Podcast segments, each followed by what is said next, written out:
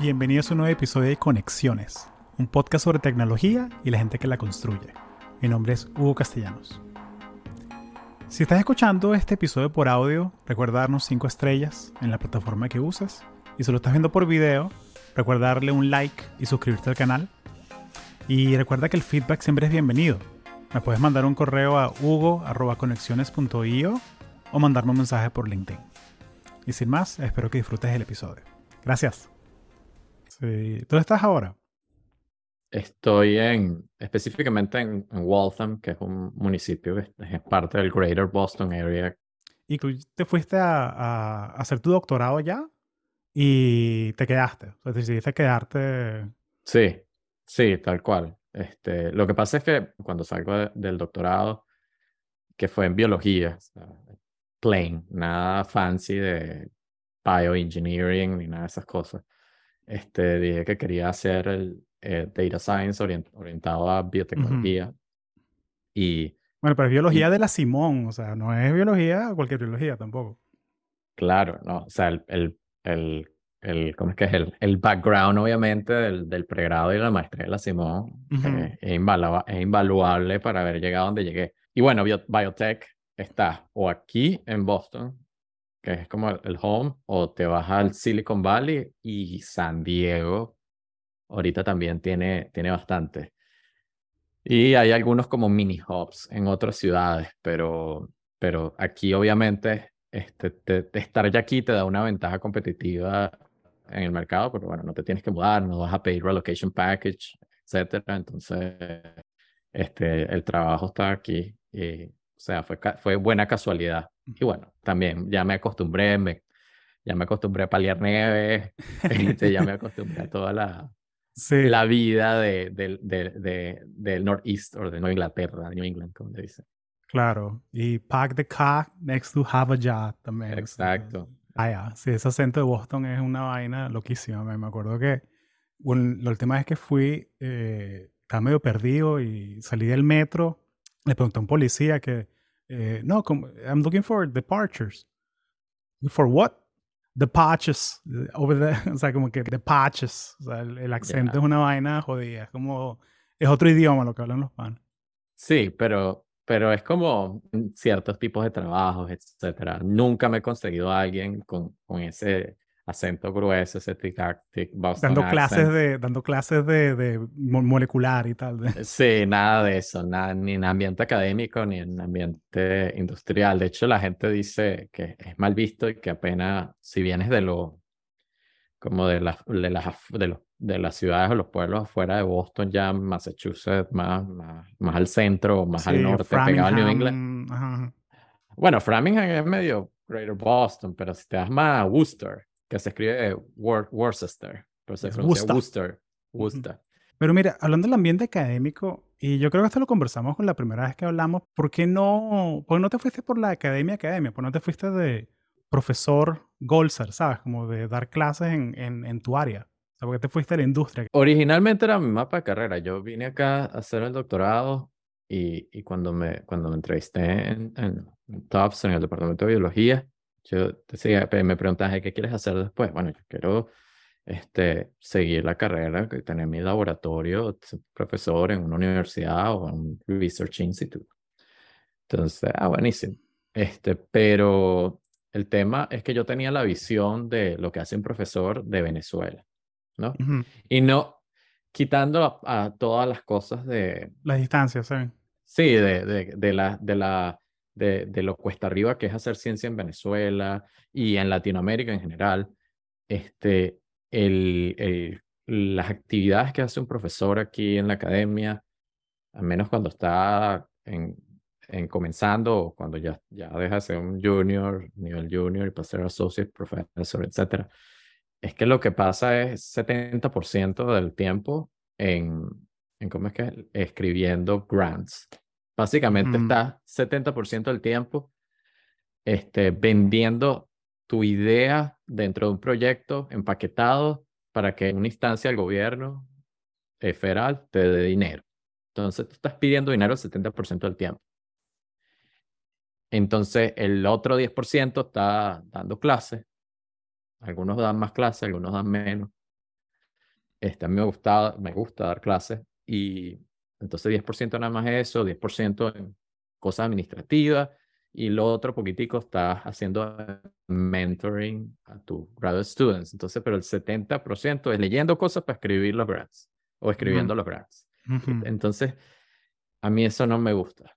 Yo, este, yo sufrí cuando me tocó escribir grants y cuando escribí, escribí la, el proposal en formato grant, porque este, es como que llegas, caes en, hay unas cosas que pues no quiero generalizar, pero fue por lo menos mi experiencia. No, no, tu experiencia es lo válido, es lo, que, es lo que nos interesa saber, ¿no? Este, que es así como que, bueno, yo tengo esta idea para, para, para este, este, esta pregunta mm. científica bien niche, porque esto eventualmente, entonces tú dices, bueno, si entendemos esto, nos va a ayudar a entender este, este otro proceso que tiene mayor impacto para la humanidad, pero yo empiezo desde pequeño.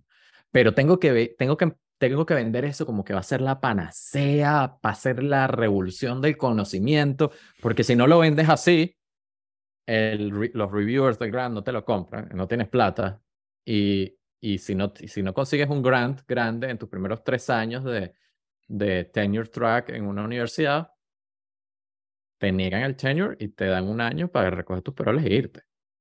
Entonces, y después de que alguien te niega el tenure, Nadie, nadie, nadie de un research university te va, te, va, te va a aceptar de nuevo. O sea, ya fallaste, ¿no? Entonces es un camino muy largo, imagínate. Haces mucha presión, mucha presión. Entonces yo hice pregrado de maestría, lo cual en algunos, en algunos contextos yo lo considero un error, porque bueno, mucho tiempo, ¿no? Pero en, en bajo el contexto de tiempo, yo era un, un, un estudiante de doctorado muy viejo. Y este, entonces, eso te pone en ventaja competitiva, ¿no? Porque mientras más viejo sales, más, más, menos competitivo eres porque es menos tiempo que vas a ser útil para el trabajo que te va a dar ese tenure track, porque se supone que el tenure en la academia es que tú estás ahí para toda la vida, hasta que te retires. Entonces, darte un tenure track a alguien que ya tiene 40 años no es lo mismo que darle a uno que tiene 33, tiene sus 7 años, este, sus siete años sus 30 ahí vibrantes, pues sacar todos los grants y todos los papers y, y, subir. Entonces, toda esa, esa cultura que mucha gente lo ha dicho, tanto dentro y fuera de la academia, que es súper tóxica, este, la vi y dije, yo no quiero esto. Por un lado eso, y bueno, tú dirás, bueno, pero todo eso, tú estás generando el conocimiento para la humanidad, estás formando las generaciones del futuro, tú lo puedes compensar, pero súmale a eso que la compensación monetaria es es, ridículamente baja para la cantidad de preparación que tienen los profesores, inclusive aquí en Estados Unidos, a menos de que estés en, en el MIT y tengas esos, esos, esos professorships que vienen de un endowment, de, un, de, alguien que dejó 50 millones en el MIT y bueno, te pagan más por eso porque tú tienes que eh, literalmente ser el borderline Nobel Prize. Y, y aún así, tú ves a los profesores del MIT haciendo startups en todos lados. Entonces, no, no, tenía, no tenía sentido para mí en ese momento y dije, no, vamos a, vamos a orientarnos a, a, ir a, a, la, a la industria y tenía casualmente amigos que estaban conocidos, amigos que estaban en, en biotech y, y lo, que, lo que contaban sonaba bien. no, o sea, no tenía esa, tenía otro tipo de, de, de aspectos negativos, pero no ese ambiente tóxico académico que, que, que bueno, que, tiene, que tiene siglos y es muy difícil cambiar esa, esa, esa, ese ambiente y esa, esas costumbres y ese paradigma. Claro, sí, como que yo siento que ese es el trabajo soñado, sí, de, de, de, de investigador. Eh, lo tiene gente como tipo Lex Friedman, no sé si conoces del podcaster, que él es, él es computer scientist y de, de Drexel University y, y él se fue a Google, pero de research scientist. O sea, directamente. Y él es, o sea, él es investigador en, en MIT y, colabora con Google y todo eso, pero entonces él tiene como ese trabajo de profesor, entre comillas, o sea, porque él, él hace, él lo que hace es leer y escribir, leer y escribir, leer y escribir, y hace podcast, pero justamente sobre lo que le interesa a él, o sea, sobre los temas de computer science, de filosofía, de desarrollo cognitivo, y, es súper cool porque, o tiene, tiene ese backup de que los grants se los da Google directamente. es que ese es el, ese es el trabajo soñado. Si, si, si todos tuvieran esa oportunidad, créeme que todos los que estudiaron, llegaron hasta el nivel de doctoral, serían profesores. Sí, tiene, pero esos son, ese es el 0.1% de, de todo. Sí, sí, como que la mayoría de la gente con la que yo estudié en la maestría, los que se fueron a doctorado, están, son, que sea, associate professors en universidades del sur que si en la Universidad de Alabama, Georgia State, North Carolina State, como que esas estatales aquí del sur se quedaron aquí en el sur. Em, y chévere. O sea, como que ese fue el pipeline. Obviamente que sí, o sea, es que quedar en el MIT es como quedar en el Barcelona, ¿sabes? Como que es una, una vaina así de fuera de... Es otra línea, pues, es otra serie. Eh, cuéntame sobre Camp 4, sobre lo que, lo que están haciendo, que eh, ese tema de drogas programables que me encanta ese nombre, suena muy cool. Y el Dark Side of the Genome, que es el otro, el otro catchphrase de, Josh, el CEO. Este, bueno, nosotros este, queremos ser, y esto, esto está en press releases y todo, que queremos ser el Upregulation Company. Entonces, ¿qué es Upregulation? Este, regular para arriba, para, para, no, para no hablar todo en inglés. Todos tenemos, aquí viene el, la clase de biología. No, tengo, que, tengo que empezar hablando de, de, del, del, dogma central de la biología y todo para que se entienda.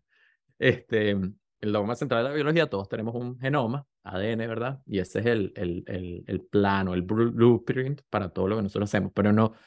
Entonces, el ADN codifica ARN, ese proceso se llama transcripción como ADN, ácido desoxirribonucleico, ARN, ácido ribonucleico, son el mismo idioma, son ácidos nucleicos, se llama transcripción. Nosotros se transcribe del ADN al ARN. Y ese ARN hay distintos tipos de ARN y el más, el que todo el mundo conoce es el que, el ARN mensajero, que básicamente va y va a un organelo de la célula y le da este, el mensaje del ADN y ese organelo, el ribosoma, eh, traduce a otro idioma, que es la proteína, y es lo que la proteína, proteína estructural, lo que compone nuestra piel, este, todo eso, o proteínas como meta, eh, metabólicas, la insulina, que es una proteína, todo lo que nos hace. O sea, eh, estamos, estamos, estamos compuestos por proteínas, este, y bueno, lípidos y, y azúcares, pero principalmente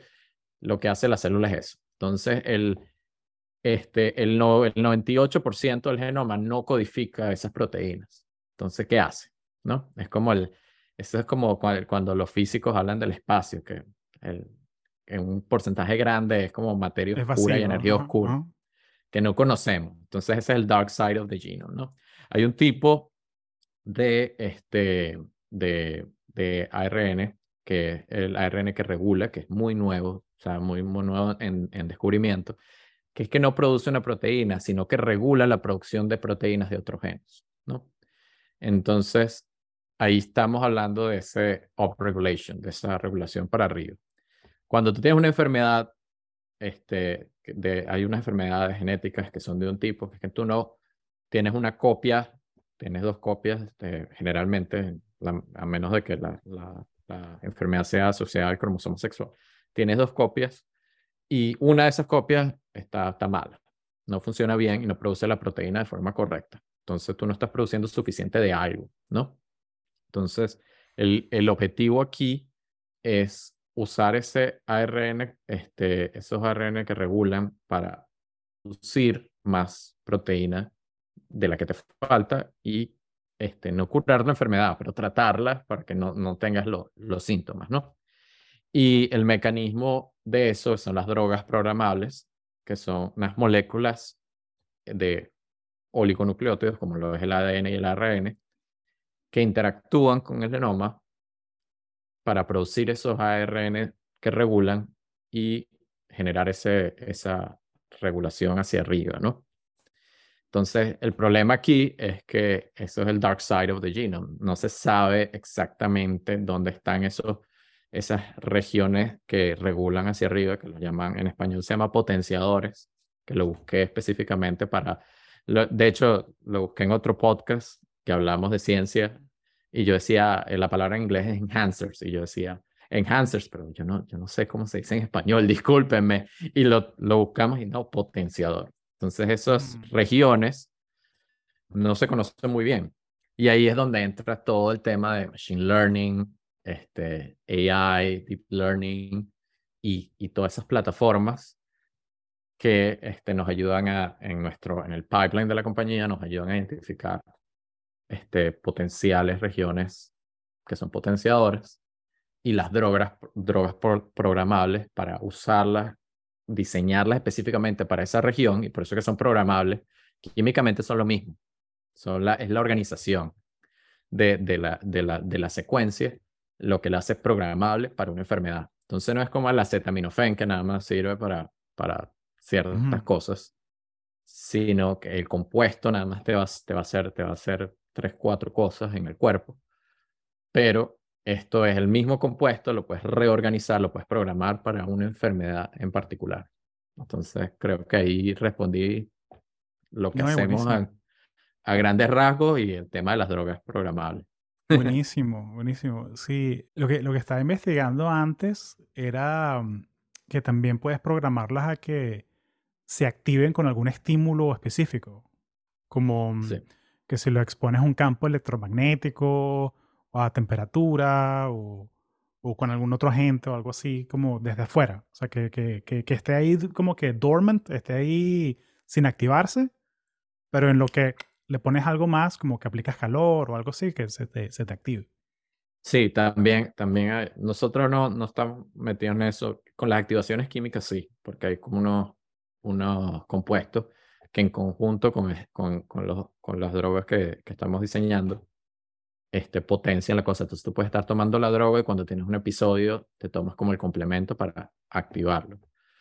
Calor y electromagnético, no, we're not there yet. No estamos ahí todavía. no, está en el MVP del, de la compañía. Sí, exacto. Sí, qué interesante. Me, eh, sí, porque es un área de investigación grandísima.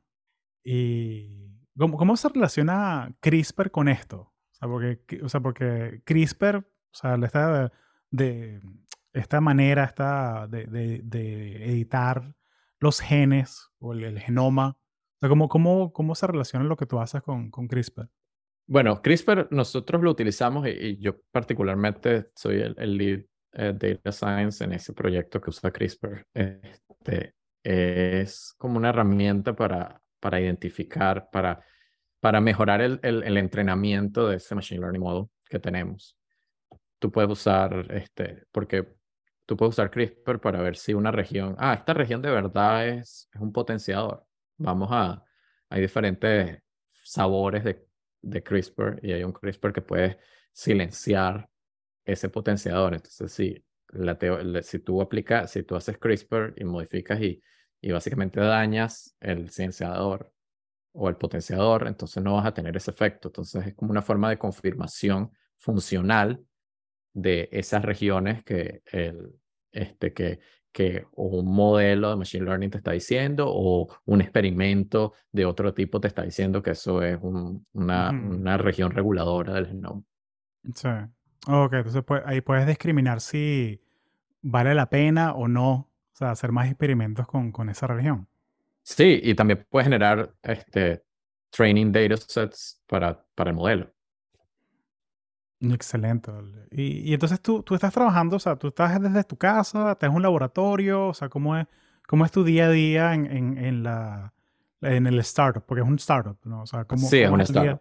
Sí. Bueno, nosotros, este, yo, yo, a mí me encanta este, la cultura de Canfor y una de las cosas es que, bueno, yo entré en la pandemia, ¿no? Entonces yo entré este, remoto. ¿Cuál pandemia?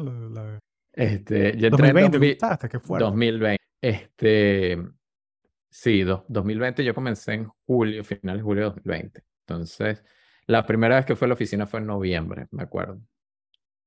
Este, todo fue remoto. Eh, fue, fue, fue bastante interesante, sí, tuvo su, sus, sus retos, sus challenges, este, comenzar y comenzar no solo de comenzar en, en, una empresa nueva, sino comenzar la primera vez que estaba en, en, una startup y en una empresa, porque venía de hacer, venía de, de un ambiente más académico, ¿no? En el, en el postdoc. Este, entonces, después de que salieron las vacunas, todo el mundo dijo, bueno, chévere, si la gente que está en el laboratorio nunca se fue totalmente, simplemente tomaba turnos para estar en el laboratorio. Entonces, pero nos, no, este, mi equipo, nosotros estamos, somos computacional 100%. Yo nunca estoy en un laboratorio. Este, yo, de hecho, no, no hago algo en un laboratorio desde 2018. Este, oh, para cinco años libre, libre de laboratorio. Entro al laboratorio. Sin agarrar una pipeta, sin Meyer ni nada. Nada de eso, nada de eso. Este, y, y yo entro, yo en el, en el postdoc, después de que terminé el doctorado y en la empresa, eh, entro al laboratorio, este, es para buscar al, al, al, mi contraparte del proyecto que, que hace los experimentos. Y para, mira, necesito hablar contigo. Este, de hecho, mi empresa yo ni siquiera el Keycard Access no me abre el laboratorio. Entonces yo no, no tengo un laboratorio. Y yo siempre echan broma, este, porque eh, yo tengo un background bastante curioso, aparentemente, porque yo hice cosas de laboratorio hasta el, hasta el nivel de doctorado, ¿no? Entonces, entonces yo puedo hacer una PCR, o sea, yo hacía PCR de, de, Venezuela, de la Simón Bolívar, desde mi, mi tesis de, de licenciatura. Entonces, PCR, geles, todas esas cosas bastante básicas, pero y puedo pagar pipeta bastante que, que, hice eso. Entonces ellos siempre echan broma y dicen, cuando, cuando te canses de, tu, de tus cosas en la computadora, te vienes y me ayudas a hacer una PCR aquí en el laboratorio. Y yo, no, gracias. nosotros con, con, los científicos de verdad, así como... Sí, bueno, eh, hay una, hay una, una, una, visión interesante. En la empresa no tienen esa visión, pero eso sí lo, hay mucho de eso en la academia, ¿no? Los científicos de verdad son los que estamos en el, en el Claro, claro. Sí, yo he hecho vaina, eh, es mitad echando vaina, mitad como que... No, no, es anécdota. Pero, pero también que como es el tema entre los ingenieros de hardware y los ingenieros de software. Que es que, mira, sí, tú puedes hacer una copia de Twitter con apunte café, pero yo, hardware, yo tengo que meterme en el laboratorio a hacer la deposición del silicio y la vaina y el masking y toda la cosa. Entonces, como a veces tenemos ese, ese playful, playful rivalry. Sí, es un playful rivalry. Y, y dígame los mecánicos, tuve un, un, señor que tiene 20 años trabajando en petróleo, está en Abu Dhabi, el pana ha sido gerente de proyectos que sí, de, de pozos de 2 kilómetros de profundidad, vaina así loquísima. Y es como, Mira, bueno, este pan es ingeniero de verdad. o, sea, este, o sea, son vainas que puedes tocar, o sea, son tangibles. La, Tangible, exacto. Es como, lleva, si se rompe algo, ¿puedes patearlo o solo puedes maldecirlo? Aunque tú, eres ingeniero de software, solo puedes maldecir. Sí, pero es, es bastante interesante porque el, en, en, nuestro caso, la gente que está en el, bueno, en nuestro caso digo, en, nuestro, en, el, campo en el que trabajamos, el, los análisis y todo esto se está volviendo tan complejo que ya eh, era, era de, antes era de esperarse que si tú hacías las cosas en el laboratorio, tú hacías tus análisis también.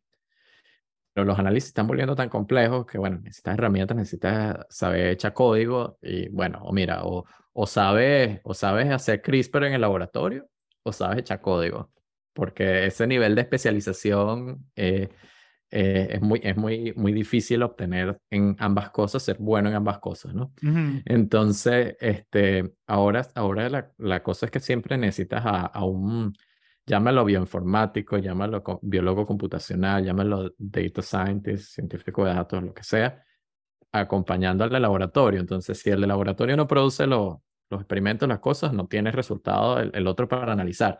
Pero sin el, sin el otro tampoco vas a obtener ese, ese gráfico, que el, el, momento eureka, no lo vas a tener. Entonces, hay, ahora hay una, una tendencia de hacer las cosas más interdependientes y dejar esas cosas de que no, tú eres tú, tú, tú juegas con, con, con células imaginarias, con ceros y unos en tus cosas. Yo trabajo con células de verdad, ya, ya eso se está dejando atrás. Y bueno, eh, particularmente en Canfor nunca fue así este, desde el principio. Sí, sí, sí, es una, es una relación simbiótica, ¿no? O sea, igual que hay gente que, que está haciendo cosas en el laboratorio, en el campo, siempre tiene que haber alguien que interprete los datos y a veces hasta esa distancia, esos ojos frescos ayudan, ¿no? sí. o sea, porque no tienes ese sesgo de, mira, este es mi PCR, este es mi análisis, este es mi experimento. Y verlo desde afuera es como, mira, hay, una anomalía aquí, o, o sea, ¿cómo, cómo, mm, cómo manejas tú el tema de, de, y esto más que una, una curiosidad de la gente que escucha esto, que, o sea, el, tu tech stack, o sea, a la hora de trabajar en data science, eh, porque me imagino que, o sea, old school científico que hacía su propio experimento y su análisis a punta de Excel y ya hacía, todo. Um, pero como que, ¿qué herramientas tienes tú en tu toolbox de, de analítico? Mira, este R, que es un lenguaje especializado para estadística, pero sorprendentemente fue adoptado por, por gente en diversos, diversas ramas de la biología. Este, yo soy R desde, bueno, desde, el pregrado, no, estaba la gente de, del Departamento de Cómputo Científico y Estadística, no, estaba metiendo R, la gente de Ecología usaba mucho R y yo, este, cuando empiezo el doctorado, volví a usar R y bueno, este, ya ahí para, R tiene unos paquetes de análisis de, de datos este, genómicos, transcriptómicos, de todos los ómicos que hay, impresionante, con todo y que es un lenguaje bastante lento en el caso de eh, lento y, y que no, no maneja bien Big Data. Entonces, desde hace unos años, digo 5, 8 años, todos esos paquetes están migrando a Python ahorita. Entonces, y yo estoy tratando de hacer lo mismo, siento migrando, haciendo cada vez más cosas en Python para no, bueno, quedarme atrás, ¿no? Entonces, mis, mis dos main tools eh, son eso, R y Python, y son paquetes muy niche. O sea, obviamente Python Pandas para empezar a manipular las tablas raw. Este, y, pero después las herramientas se vuelven muy niche a, a, a, biología. Este, cada tipo de secuenciación, si tú secuencias una cosa, si estás secuenciando ADN, la data la procesa un paquete diferente al que, el que secuencia ARN, al que hace otro tipo de secuenciación, bastante, bastante niche. Y bueno, típico AWS para correr todas las cosas, hasta, hasta decir basta, por la magnitud. En academia es muy común los high performance clusters. Este, y, y en las startups, ¿para qué carrizo vas a tener un high performance clusters este, si nada más tienes ocho data scientists? Entonces, AWS, AWS con eso. Alquilarles tiempo a, Jeff Bezos y ya. que, que, sea otra de las cosas que hay mucha gente que boicotea a Amazon, que no, yo voy a cancelar Prime porque yo no le quiero dar plata a ese carajo para que vaya al espacio. Y bueno, buena suerte boicoteando porque Pero, como que 60% de los, las todo está metido ahí. Netflix, AWS, claro. Cancela Netflix también. Sí, cancela Netflix. Entonces, no, no, a mí me gusta, me da risa. No, me gusta Prime, eh, me gusta Netflix más que Prime y no sé qué. Y broma, sí, bueno, Jeff Bezos con un clic le tumba Netflix, sí. que es su competidor. así, así de, la gente no se imagina AWS, este, el monstruo que, que es, que está metido en todos lados, tiene la mano en todos lados. Sí, hay, hay que aprender a usarlo. Sí, por aquí he pasado gente que trabaja en AWS y la cantidad de servicios que tienen, chamo. O sea, es, da, da nervio la vaina. Y especializado. O sea, nosotros uh -huh. ese servicio específicamente para, para, para biotechs. O sea, este, es raro que no haya un, pipeline ya montado y te, den el servicio de adaptártelo y de enseñarte cómo usarlo y todo para que no tengas que, que hacer tu cosa con scripts, custom scripts a mano, este, todo ese servicio. Y ya, ya me sorprendió cuando empezamos a reunirnos con, con gente y tienen gente de venta especial, especialmente para biotech, que son gente con, como yo que tiene background en biología y se metió en esto y, y esos son las esa es la gente que te está vendiendo. Yo digo, wow, o sea, si esto es para algo tan niche y tan específico y tan, tan este, high level en, en, el, en, la, en el, a nivel científico, no me imagino que deben tener para las cosas más, entre comillas, mundanas. Sí, cosas más mainstream, ¿sabes? sí. Sí, que sí, estoy haciendo una app de delivery de comida ah, bueno, buenísimo. Tenemos todos los workloads aquí y tenemos esta, este módulo para fin de semana que la gente pide más, que vas a tener un spike seguro. O tiene que haber cualquier cosa ya hecha. Ah, me encanta que ese ejemplo que trajiste del, del el vendedor con background biología, porque hay mucha gente que termina su pregrado y llega y como que, para mí lo que me gusta es vender. Yo no quiero estar en mi encerrado limpiando Erlenmeyers y limpiando pipetas. Yo quiero, a mí me gusta hablar con la gente y tal. Y bueno, es un campo válido, o sea, es una, una vía válida. No, yo, yo tengo una, una amiga y colega que estudió conmigo, era mi, una de mis compañeras de laboratorio, de todos los laboratorios de, la carrera de pregrado, y ella, ella hizo su doctorado en, en la Universidad de British Columbia, en, en Vancouver, y ahorita este, ella salió, ella dijo, no, yo no eh, le pasó lo mismo que a mí, en que no quiero ser profesor, este, terminó de siendo no es vendedora, pero es lo que llama el Research and Medical Liaison. Entonces ella, ella simplemente trata eh, de, de, de, hacer el bridge the gap, de construir el puente entre los, los que están haciendo el research de las medicinas en, en pharma y los médicos que las van a, que las van a prescribir y las van a utilizar este, en sus pacientes. Entonces eso no es vendedor, pero mira, hablas con gente, ese tipo de cosas, no estás en el laboratorio una cosa más, entras en negocio, un poquito de psicología, un poquito de venta, un poquito de todo. Hay, hay bastantes cosas que, que uno puede hacer con un background en, en biología que, que uno no se imagina hasta que se mete de, lleno en, en, ¿cómo es que es? en el área y hace bastante networking con biólogos que no, están, que no son profesores en una universidad o un, instituto de investigación. Sí. Bueno, hay trabajo para todo el mundo por lo menos hasta que, hasta que ChatGPT nos lo quite. Eh, pero mm, por ahora hay trabajo para todo el mundo.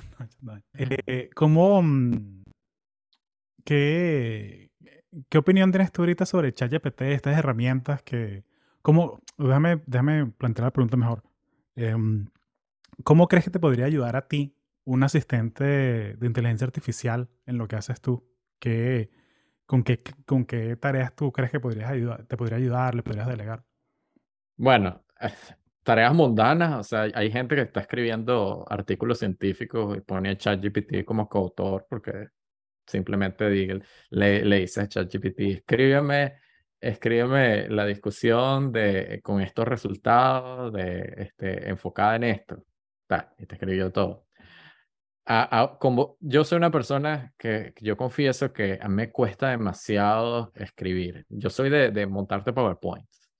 Yo, soy, yo soy un tipo de PowerPoints o de correos y a veces mis correos son largos, pero eh, ese tipo de comunicación no es la misma tipo de comunicación que tú usas en un artículo científico. Yo, si me tocaría escribir un artículo científico, en la empresa estamos preparando artículos científicos, pero este, no me, todavía no me ha tocado escribir, yo usaría ChatGPT para, para echarme una ayudadita con eso. Este, pero ya hablando más en, en en lo que hago mi trabajo, o sea, ChatGPT, la T es de un Transformer Model. La T en ChatGPT es un Transformer Model, que es un tipo de, de modelo que se usa bastante en, en Natural Language Processing para, para discurso, para speech, ¿verdad? Que es lo que hace ChatGPT. Tú le, tú le, tú le das una pista, un prompt, y, y, te escupe algo más elaborado, ¿no? Este, respondiéndote eso. Ahora, nosotros, este, volviendo al, al dark side of the genome y estos potenciadores, estos enhancers, este, el, nosotros, hay modelos que ya están y son públicos, están artículos que usan ese transformer model para, en vez de darte el prompt de una frase o un texto, te doy el prompt de un pedazo de un cromosoma. Y, y ahí el speech son cuatro letras, A, T, C y G, en un orden diferente y dependiendo de ese orden tienes un contexto de la oración. Entonces, este, los, estos modelos lo que están buscando es identificar esas regiones, ya sea que son potenciadores, silenciadores o, o, donde se, algunas proteínas se pegan para regular los, los otros, para regular los otros genes, todo ese tipo de cosas.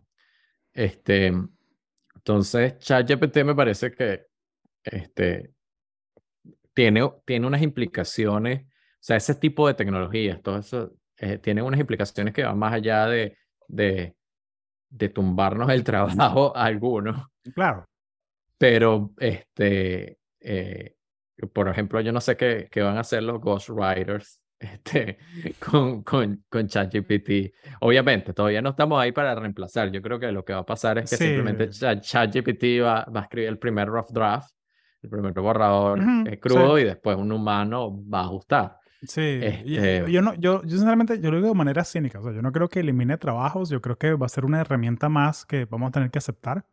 Estoy de acuerdo, e, es el, el, uno de los mejores aliados en contra de la página en blanco. Totalmente. Eh, y yo lo uso para los títulos de los videos en YouTube, lo uso para hacer brainstorming de problemas, lo uso para ser más conciso, para cortar palabras.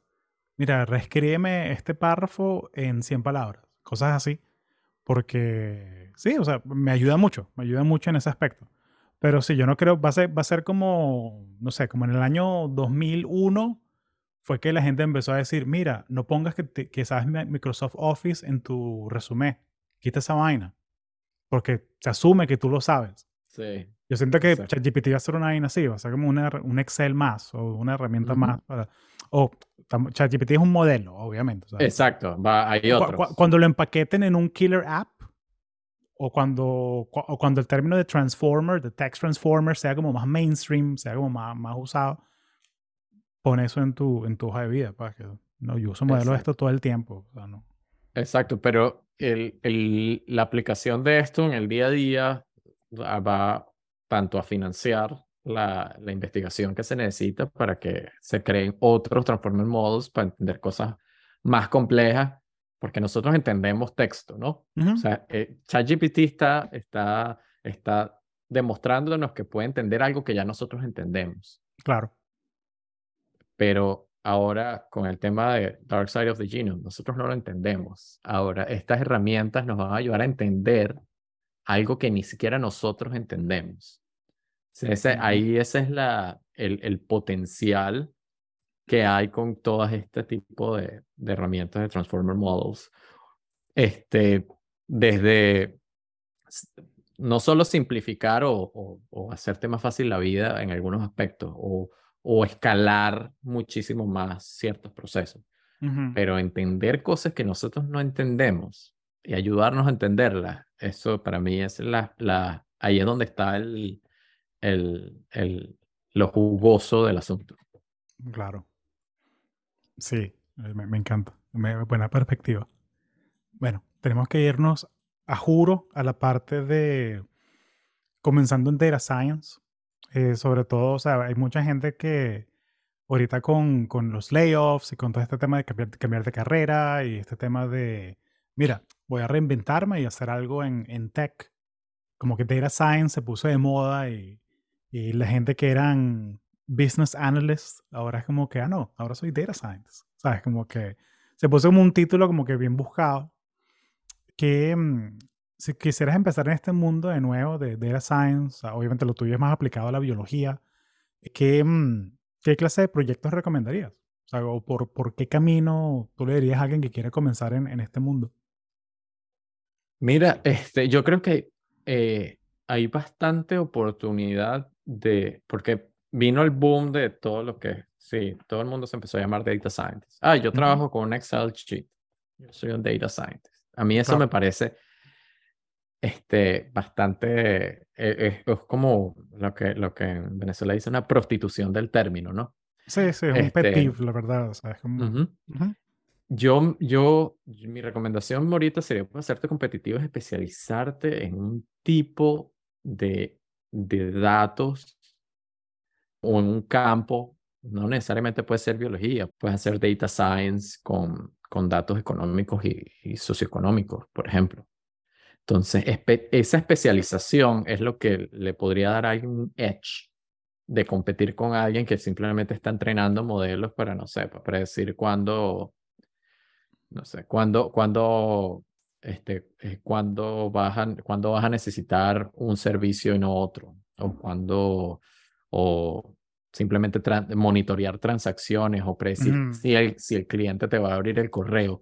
Esas cosas ya están demasiado exploradas y eso ahora hay, hay hay necesidades muy, de, muy, de nichos muy pequeños, puede estar biotech, hay gente que está haciendo transacciones, o sea, monitoreando transacciones, pero no para detectar fraude, por ejemplo. Este, esto es un plug por lo que hace mi esposa, que también es un data scientist, pero ella está en el área financiera. Entonces, detección de fraude, entonces ella usa NLP para eso, para detectar fraude y, proteger a la gente que no le roben dinero a su cuenta. Ese tipo de cosas que son, no son la simple venta de yo te vendo, yo abro un correo y te, voy a vender algo o, o mi, mi ad está funcionando. Eso ya hay, hay cientos de miles de personas haciendo eso. Si alguien se va y se mete y este, siempre, a mí siempre me recomendaron uh, de, eh, el sitio este Kaggle para los, las, ah, claro. las competencias. Yo no sé si hay problemas específicos este, ahorita. Antes, en algún momento que revisé eran muy genéricos.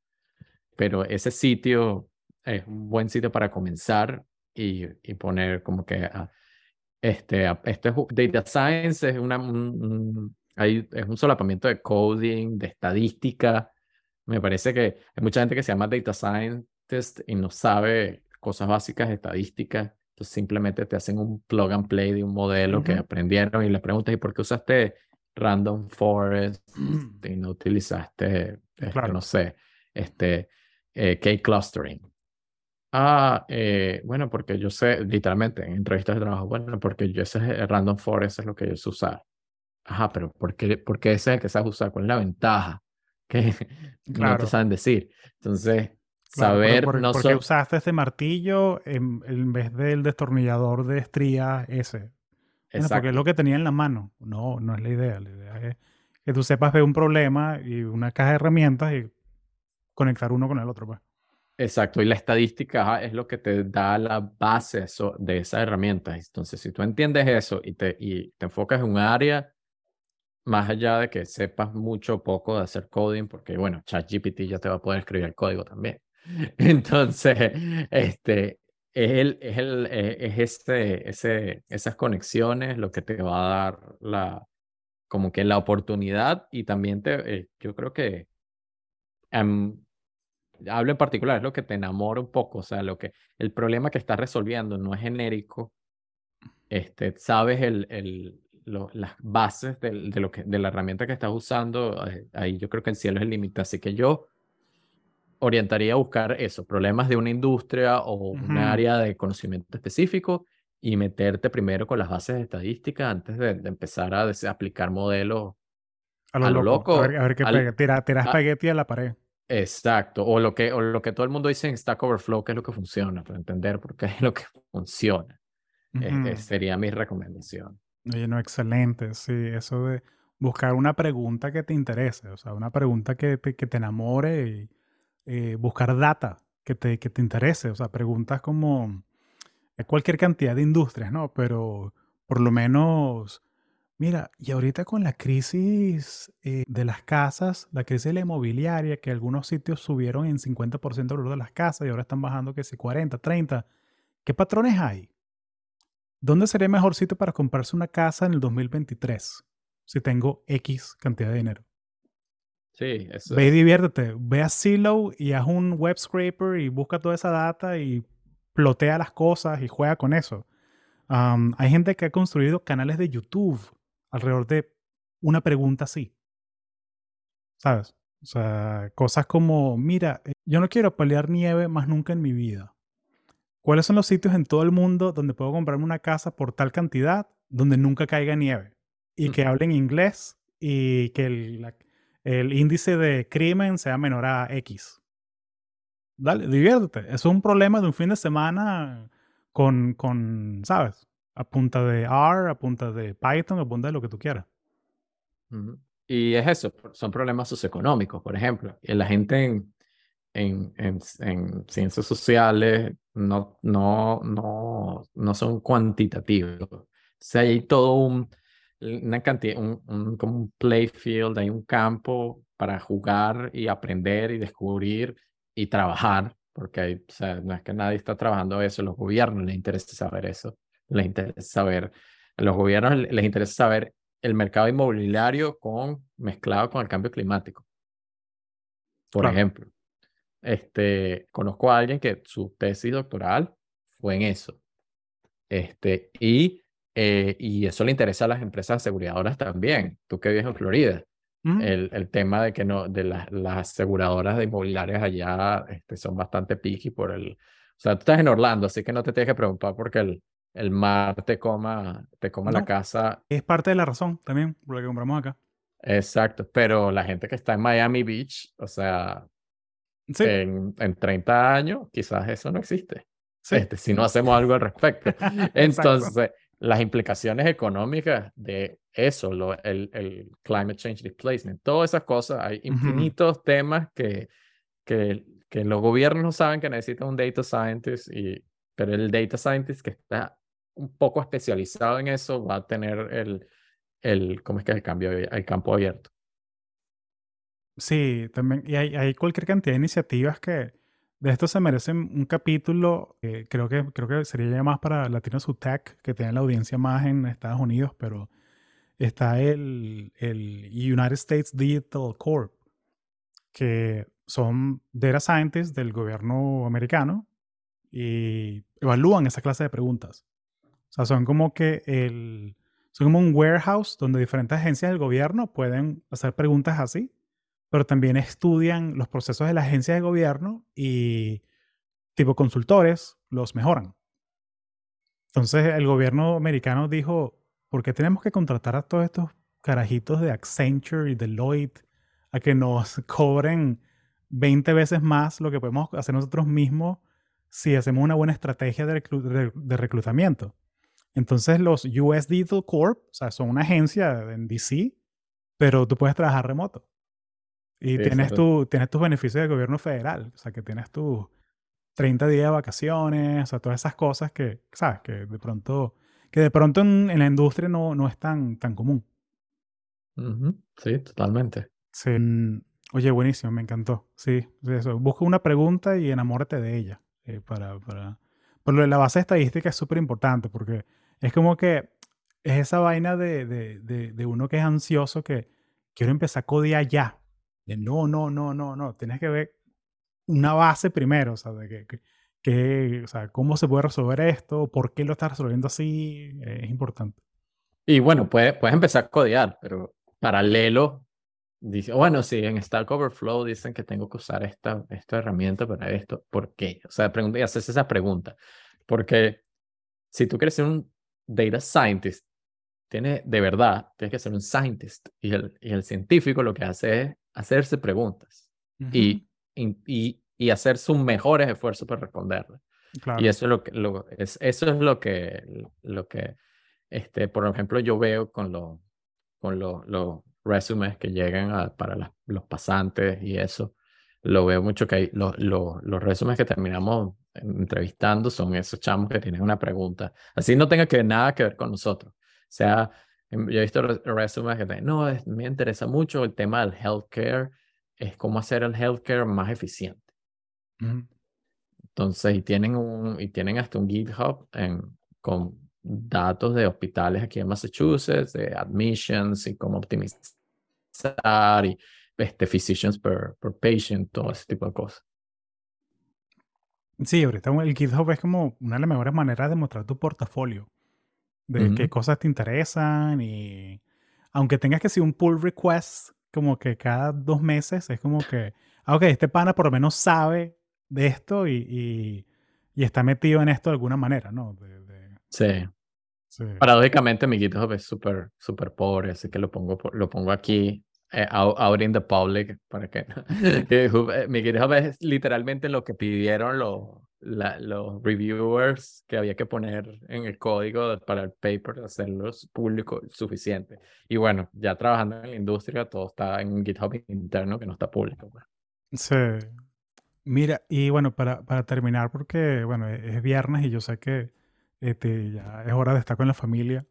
Em, ¿Cómo, tú que, que estás metido en, en la, la asociación de, de um, alumni de la, de la Simón y que estás, siempre has estado envuelto con la asociación, ¿qué, rol tienes ahorita? No, bueno, este, en Alum, en USB eh, sigo siendo el, el, presidente, este, porque nadie, nadie ha querido este. Sí, es como, sí, este, y es, eh, es un non-profit, es una corporación, es una empresa, así que si todo el mundo está, si es unánime la, la decisión, todo el mundo se queda donde está, no, no, no es necesaria la rotación, no es como una, una asociación civil en Venezuela que tiene que haber elecciones y cosas. Sí, sigo siendo el presidente, este, sigo en busca de, de, de que alguien, de, de incrementar el equipo de forma tal de que en unos años yo no necesite estar a la cabeza del, de, de, la organización, porque bueno, todas las, todas las organizaciones tienen un ciclo, ¿no? Y todas las personas tienen un ciclo. Entonces, este, quedarnos estancados en un mismo, tanto liderazgo como una misma forma de hacer las cosas, hasta la misma tipo de vocería, eh, no es bueno para la organización y ya tenemos siete, siete años, para ocho noviembre de 2015, sí, vamos para ocho años ya y somos, este, el, board ha crecido, pero, o sea, no, no ha habido rotación de, de liderazgo. Capaz, capaz ChatGPT te puede ayudar con eso. Y, escribe los bailos de la nueva organización. Eh, nuestros valores son este o esto y esto. ¿Cuáles serían nuestros bailos? No he probado, no he probado ChatGPT en español. Debería probarlo, a ver si me, me escribe los correos también. Este... Funciona muy bien funciona muy bien. O sea, me, me sorprendió muchísimo eh, lo, lo, lo, fluido como, de cómo escribe. En diferentes niveles. Le, le pedí que escríbeme este párrafo para un, una persona de 18 años, escríbeme esto para una persona de 30 años con estudios universitarios y el nivel lo, o sea, lo respeta, lo, lo, lo cambia, lo modula. Sí, sí, es una, es una, una locura, es un juguete increíble. O sea, ahorita es como esa, eh, digo juguete como que te da esa emoción de jugar con él como, como herramienta. Sí, sí, este, pero, pero sí, volviendo al, al tema de la, de la hay cosas que, que hace, o sea, hace falta hacer en Venezuela en la educación universitaria para todavía, ellos ni siquiera están hablando de ChatGPT, para ponerte un ejemplo, ¿no? Este, la, las necesidades y las cosas que están pasando allá es, bastante, es bastante grave con todo y que Venezuela ha mejorado en algunos aspectos socioeconómicos bastante. La educación universitaria este, está peor que como estaba hace cinco años, ¿no?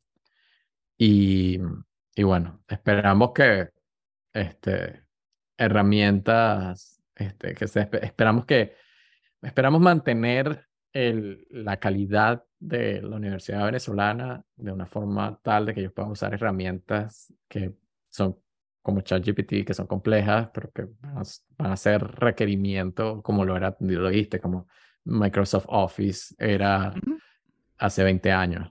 Sí, va, va, a ser, lo veo como algo que va a ser estándar eh, de, de, cualquier profesional universitario. Um, ¿cómo, ¿cómo ser un buen mentí?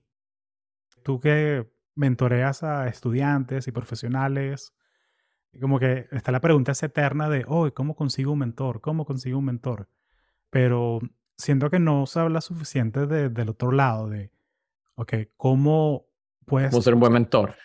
No, no, o sea, ¿cómo ser, cómo ser, cómo ser un buen me, eh, mentoreado? Un buen mentí. Mentoreado. Sí, o sea, como que, qué facultades ves tú, qué, qué hábitos, qué actitudes, qué, qué es lo que tú dices, wow, quiero mentorear a esta persona. Mira, yo, hay, hay, hay, hay varios factores, desde la aproximación, la primera aproximación, y mucha gente piensa y, dice, ay, este, yo, yo quisiera ser como esta persona, porque o sea, yo lo pensé y lo sigo pensando en algún momento, entonces, ¿cómo, cómo, cómo me aproximo a él. Ahorita todo el mundo, o la mayoría de la gente que está en, por lo menos en, en este hemisferio, este, usa LinkedIn. Entonces, ahí la mayoría de la gente tiene su perfil abierto y puedes mandar, puedes mandarse un, request. Pero mi primera recomendación es no hagas, no hagas el request de que tiene el mensaje predeterminado de LinkedIn. Escribe un mensaje, ¿por qué estás pidiendo? ¿Por qué? Y, y yo se lo, se lo digo mucho a, los chamos la en Bolívar cuando me invitan a hablar y eso. Yo digo, mira, estamos, estamos 40, de los 40.000 graduados en Bolívar, alrededor de 30.000 ya estamos fuera de Venezuela, o, o 25.000.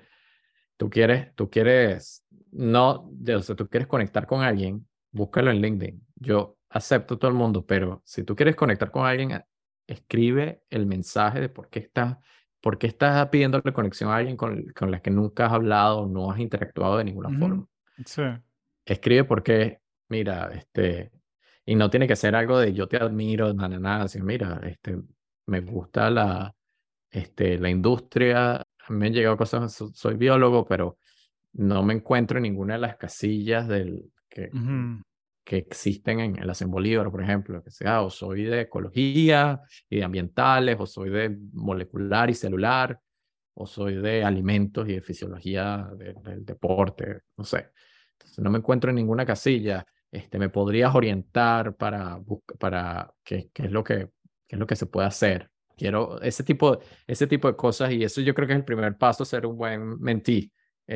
Es candidatearte como un mentí y no, no ponerte como un, un, chamo que simplemente, una chama que simplemente va, va a, a, a, pedirte, a preguntarte tres cosas y ya. La otra cosa es la constancia, ¿no? Y la constancia no solo tiene que ser de hacer cosas, sino de comunicación constante. Por ejemplo, y no sé si este, hay un, hay un, chamo, bueno, que ya se, se graduó, pero conectamos a través del USB, este, y es, biólogo de la CEN Bolívar, y, y, y, lo, y, lo, y desde el principio, y él muy respetuosamente se comunicaba y decía, mira, este, quiero hacer esto, pero no sé, etcétera. Él siempre ha sido muy constante y bueno, ha pasado años desde esa relación que fue totalmente informal, porque él nunca me, me dijo que, que quería ser mi, mi mentí o que, que quería que él fuera su mentor. Pero yo siento que lo he orientado lo suficiente que desde problemas de, mira, este, tú te acuerdas la profesora tal, ella está mejorada de tesis, ¿cómo puedo hacer para, para que esto no sea un, una, este concepto, mi tesis o este experimento no sea una piedra de tranca? Ese tipo de cosas y ha, sido constante a través del tiempo. El chamo está montando, estaba montando startups de biotecnología en Venezuela, lo oh, cual me parece, o sea, está pidiendo funding y todo, o sea, está haciendo toda la broma que me parece súper admirable. Y, y, y, bueno, esa relación, entonces cuando em, él me empieza a hablar de eso, a uno se le prende el bombillo y dice, mira, pero, y trae otro mentor de otra área, ¿no? Que ha montado su, su, su, empresa, o sea, yo tengo experiencia en el non-profit, no, no en el for-profit business. Entonces, busco a alguien y ahí empieza esa red, entonces la comunicación constante y eh, eh, no es, no, es lo como que lo que lo que mantiene esa relación de este, activa, porque si alguien me escribe, me pide conexión en LinkedIn y hablamos una vez nada más y después se desaparece, en mi mente me olvidé de eso. No hay seguimiento, no hay follow-up. Entonces eso me parece más importante porque si hay seguimiento, uno le puede dar más, una, una orientación más tailored, más refinada a esa persona. Sí, sí, no, no, de acuerdo. Y, y, yo siento que también mentorear son, o sea, son, es dando y dando. O sea, de repente tú quieres hacer el follow-up, que mira, que tengo dos meses que no hablo contigo y mira, me leí este artículo sobre, tú que mencionaste ChatGPT en el podcast, mira este artículo sobre cómo lo están usando gente en Brasil para automatizar tal vaina. Creo que te gustaría. Te lo manda. Y es como que, ah, ok, este pana está escuchando lo que estoy diciendo y me está agregando valor. O sea, esas cositas como rompen el patrón. O sea, como que no solo está pidiendo cosas, también me está dando cosas. Sí, sí, totalmente. Pues un meme, pues un, pues un meme, pero es como que, como que con que te mande algo, es como que, ah, concha, qué chévere. Eh, literalmente, este chamo me manda memes científicos y a veces me manda papers. Este, pero sí me manda memes. Literal, me mandó un meme hace dos días. Funcionan, funciona. romper el patrón, romper el patrón. Eh, exacto, y mantiene la comunicación. Entonces, sí. Y también, y, y la gente que está, que está escuchando, está interesada, eso va tanto de este, ser, este, pedir, pedir ayuda en un tema profesional, científico, área de conocimiento, lo que sea, pero también, o sea, desde uno, una vez desarrollada esa, esa relación, uno puede pedir consejo de, mira, ¿cómo hace para la visa, para, eh, para la green card, para este, ir a Europa, trabajar a Europa, tú sabes, tú conoces a ese tipo de cosas, este, se dan y hasta consejos personales. Mira, terminé con mi novia, estoy súper deprimido, o sea, a ti te ha pasado eso antes, hasta ese tipo de cosas, ese tipo de conversaciones se dan una vez que ya la relación se ha mantenido en el tiempo. Claro, no, sí, un espectro, o sea, un espectro desde el completo extraño hasta el, ¿sabes? Como que el mejor amigo. Es un espectro y en la mitad de eso que está esa relación de, de sí, yo tengo un mentor para cosas financieras, tengo uno para salud, ejercicio, nutrición, tengo uno que es para cosas técnicas, tengo uno que es para, para public speaking, o sea, para hablar en público, todas estas cosas de, de executive presence que, o sea, que son importantes para mí, yo las desarrollo, le pongo un tiempo y todo eso. Pero sí, es muy importante, o sea, tener como un, tener como una baraja de, de mentors para diferentes áreas de tu vida. Sí. Oye, Gabriel, chamo, muchísimas gracias, man. Eh, tratemos de hacer esto por lo menos una vez al año, ¿vale? Para ponernos las caras, aunque sea. Sí, bueno, totalmente on board con esto. Sí, el próximo lo hacemos en inglés para, para la gente de Latino Sutec que, y para que la, la, compañía vea que tú estás ahí también, ¿sabes? Haciendo thought leadership también. Sí, sí. No, Total, sería mucho más fácil hablar de esto en inglés que en español. Lo sé, lo sé. Así que de, de, pana lo aprecio mucho que hayas hecho un esfuerzo consciente. Lo, de pana lo aprecio mucho, man, porque sí, no, no es fácil. O sea, es, es peludo en, en, ingeniería de software, en, en data science, en lo que tú haces, no me imagino. Es muy, muy difícil. Y, y no, es, no, es tanto, no es tanto que lo, lo, los conceptos no están, es que, es que eh, mi cerebro ahorita hablar de, yo puedo hablar de, de Alum USB, todo lo que tú quieras en español, pero hablar de lo que yo hago en mi trabajo en español, porque lo hago en inglés 100%, es, es tan difícil, es como otro pedazo del cerebro, o sea, eso está en inglés, esa información está guardada en inglés, hay que, hay que, hay que hay que procesarla conscientemente para pasarla a español. Lo mismo inverso, cuando he hecho los cuentos del USB, gente eh, que, o sea, son amigos, conocidos, gente del trabajo que, no habla español, me cuesta también, por esa parte, esa, información está guardada en español. Sí, sí, sí a, mí, me pasa, o sea, yo tengo 23 años aquí en Estados Unidos y me pasa todavía con cosas de, de medidas que si, ah, no, este es 5 octavos y este es 3 cuartos de que, pana, háblame en métrico. Ah, bueno. o sea, como que centímetros, metros, es como que, porque estamos remodelando la casa, entonces como que no, porque tengo que, estos tornillos de 5 octavos no, no le sirven, sirven son estos otros, y como que, pana, no me funciona. Déjame medir la vaina yo. Sí. Como que, como que no registra, ¿sabes? Como que tú tienes una idea de que más o menos como que un metro, dos metros, sea, pero sí, e, es otra, eh, entiendo que puedes traducirlo, pero traducirlo no quiere decir que tengas esa comprensión, esa, esa conexión. Sí, todo ese nivel, o sea, al mismo nivel en, en ambos idiomas. Esa, intuición es otra vaina. Hasta que llegue ChatGPT. Así como que ahorita ese es el meme en Silicon Valley, que es que cualquier startup, cualquier idea de startup como que más ridícula, no, pero se integra con ChatGPT. Take my money, take my money. Bueno, ya está Bing haciendo el, el, el, el, search bot que está integrando el search con, con ChatGPT y todo. Ahí. Eso viene. Ahora todo te va a tener algo de ChatGPT metido. Chamo, vas a comprarte una, una pizza congelada y va a estar integrada con ChatGPT, imagino. escanea, escanea este QR y ChatGPT te va a echar el cuento de esta pizza. No, pero ¿sabes qué sería cool? Así como que fuera de vaina me encantaría una, una vaina que yo pudiese como que escanear o que me tomara una foto a lo que me voy a comer. Recomiéndame el vino que me voy a tomar con esto. Porque yo soy, yo soy súper, yo no sé, ya estamos, estoy desvariando un poquito, disculpa, pero yo no sé nada de vino. O sea, entonces como que sería cool que escaneame las 300 ofertas que hay aquí ¿cuál combina con este plato que me voy a comer ahorita? Pero eso es súper, súper straightforward porque tienes el, Google Lens, que, que, es un, que es un buscador, pero de imágenes, que te identifica. Entonces identifica lo que es la comida y después un modelo, que hay varios modelos de aplicaciones de, de, vinos y cosas, te parea con, con lo que tiene. Me sorprende que, me sorprende que no exista, pero ahí, tiene una idea. Hay, una idea gratis para el que quiera hacer ese startup. Hay una idea gratis ahí para que... ¿Sabes cómo los startups? Las ideas son baratas.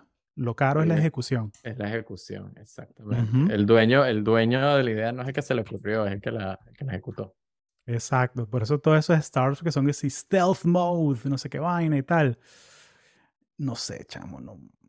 Hay uno. Es, medio pretencioso, para mí. Para mí es medio pretencioso. Hay, no, yo, yo comparto contigo. Hay un grupo de un venture capital firm de biotech que está aquí que le encanta esa vaina del stealth mode, que son, eh, que son el venture capital aquí son modernas, ¿no? Este, pero Moderna es un caso de, caso de suerte, dumb luck, todo mezclado, ¿no? Pero sí, eh, a mí cuando, cuando, cuando me he entrevistado con esa gente, entonces, sí, es que estamos en stealth mode. La empresa es FL89 y después, seis meses después, mira, te estamos llamando de FL93. Y yo, ah, bueno, ya cuatro se fueron para la porra, entonces vamos, vamos por el 93, porque ¿sabes? ellos son flagship, entonces FL tal. Este, van, van por número. Y así están en stealth mode y broma. Sí. A mí, me pasa cuando que a veces me llaman y, mira, este stealth startup y tal, que es, fintech para América Latina y tal. Y estamos buscando gente de growth. Pana, ¿cómo quieres tú que yo me vaya a hacer growth contigo si ni siquiera puedo hablar del startup, ni siquiera puedo hablar como que de hacer como A-B testing de cosas? De... No, pana, no. No sé. Pero, pero como te digo, es un, es un pet peeve mío. O sea, yo, yo lo comparto, pero sí, acepto que no es la verdad absoluta. Sí, no, por supuesto. Y sobre todo que eh, tú vas a esos núcleos de, densos de talento como son, puede ser Silicon Valley, puede ser Boston con todas las universidades, puede ser DC con todo el capital político. Como que en esos núcleos así, ok, de pronto si tú quieres tener como que un poquito más de, de cuidado con, con las cosas, con, con tu secret sauce, que sí, con el código, código en sí, pero no la idea, pana. O sea, la idea es una idea. Yo entiendo que tú quieres proteger el código, o lo que sea, o, el prototipo, o tu logotipo, o lo que sea. Eh, pero sí, la idea, la idea es que tú la compartas para ver si le puedes validar y si, conchale, si, hay, si hay un mercado, puedes size the market right. Um, sí, pero bueno. Eso, eso ya, eso, eso, hay libros completos sobre eso, ¿sabes? Léanse de Lean Startup. Hay, hay, secciones de bibliotecas completas sobre eso, de cómo valido una idea. Pero bueno, oye, buena conversa, Gabriel. Muchas gracias. Bienvenido aquí cuando quieras conversar. A ti. La próxima la hacemos en inglés, a ver. Por favor. A ver qué tal. Pero en inglés, inglés, no inglés Boston. No, no, nada de Park by the Harbor Yacht, ni, ni, Sit by the Fire, no, nada de eso. Yo no hablo así. No hablo así. Yo tengo un acento porque obviamente no nací aquí, nada más tengo 10 años, tengo un acento, pero... You and me, brother. You and me. Es un acento que no, no nadie identifica dónde es. yo me enorgullezco de eso, es un acento único. Piensen que soy de de Europa, de un país eso, eh, obscure, que nadie, nadie ha visitado y por eso tengo acento, pero nadie lo identifica. Sí.